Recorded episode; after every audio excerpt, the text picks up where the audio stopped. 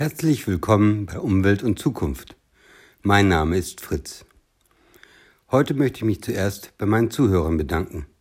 Erstens werden es immer mehr und es freut mich besonders, dass es auch im Ausland interessierte Hörer gibt. Das ist für mich eine besondere Motivation. Mein Anliegen ist zurzeit ein Tempolimit auf deutschen Autobahnen.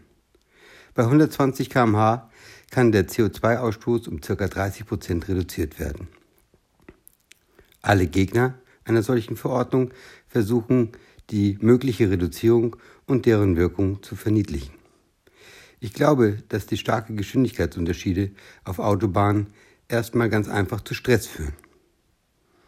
Der Selbstversuch, auf einer deutschen Autobahn ein solches Tempolimit zu halten, ist gar nicht so einfach.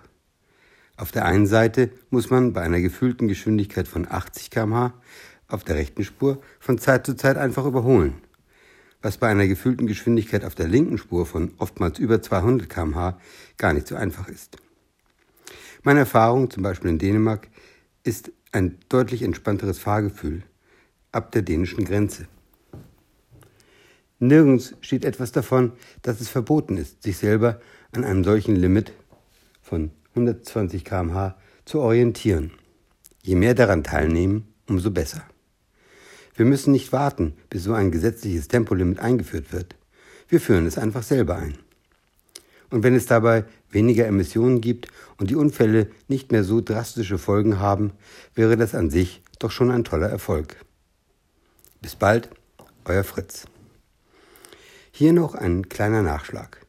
Heute unter utopedia.de ist eine Information von Rico Grimm über das Flugverhalten in Großbritannien wegen des Coronavirus.